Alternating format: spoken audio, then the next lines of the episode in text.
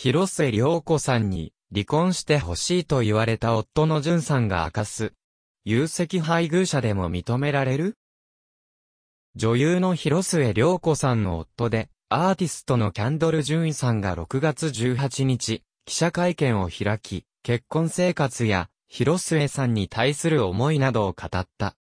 会見冒頭、広末さんについて、私にとっても良き妻ですし、何より子供たちにとって、最高の母と表し、今回の不倫が報じられる前、広末さんから離婚してほしいと言われ、自身が一人で自宅を出て別居していたことも明らかにした。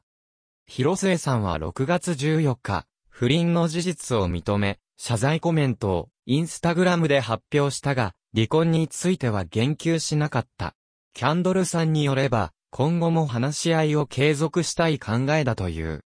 今回の会見で、キャンドルさんが明かした、広末さんが離婚を望んだのが事実であったとすれば、離婚原因を作った有責配偶者からの離婚請求となる。このような場合、キャンドルさんが拒否した場合には、どのように進むのだろうか。浜門俊也弁護士に聞いた。有責配偶者からの離婚請求は認められる？子供がいる夫婦の有責配偶者からの離婚請求で、仮に一方が拒んだ場合、一般的にどのような条件で離婚は認められるのでしょうか？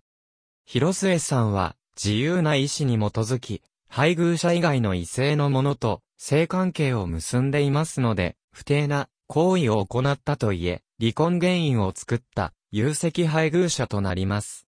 判例は、有責配偶者からの離婚請求を、審議則により制限する考え方を採用していると言われます。すでに婚姻関係が破綻している場合、子供が経済的に自立している、相手の生活保障をしている、などの場合には、離婚を認められる可能性もありますが、そうではない場合、複雑な事情を考慮して、最終的に離婚を認めるか否かが争われることとなります。有責配偶者からの離婚請求が審議則に反するか否かを判断するにあたっては、次のようなポイントが判断されます。1、有責配偶者の責任の対応、程度の他に、2、相手方配偶者の婚姻継続についての意思及び、原告に対する感情。3、離婚を認めた場合における相手方配偶者の精神的、社会的、経済的状態及び夫婦間の子、ことに未成熟の子の看護、教育、福祉の状況。4、別居後に形成された生活関係。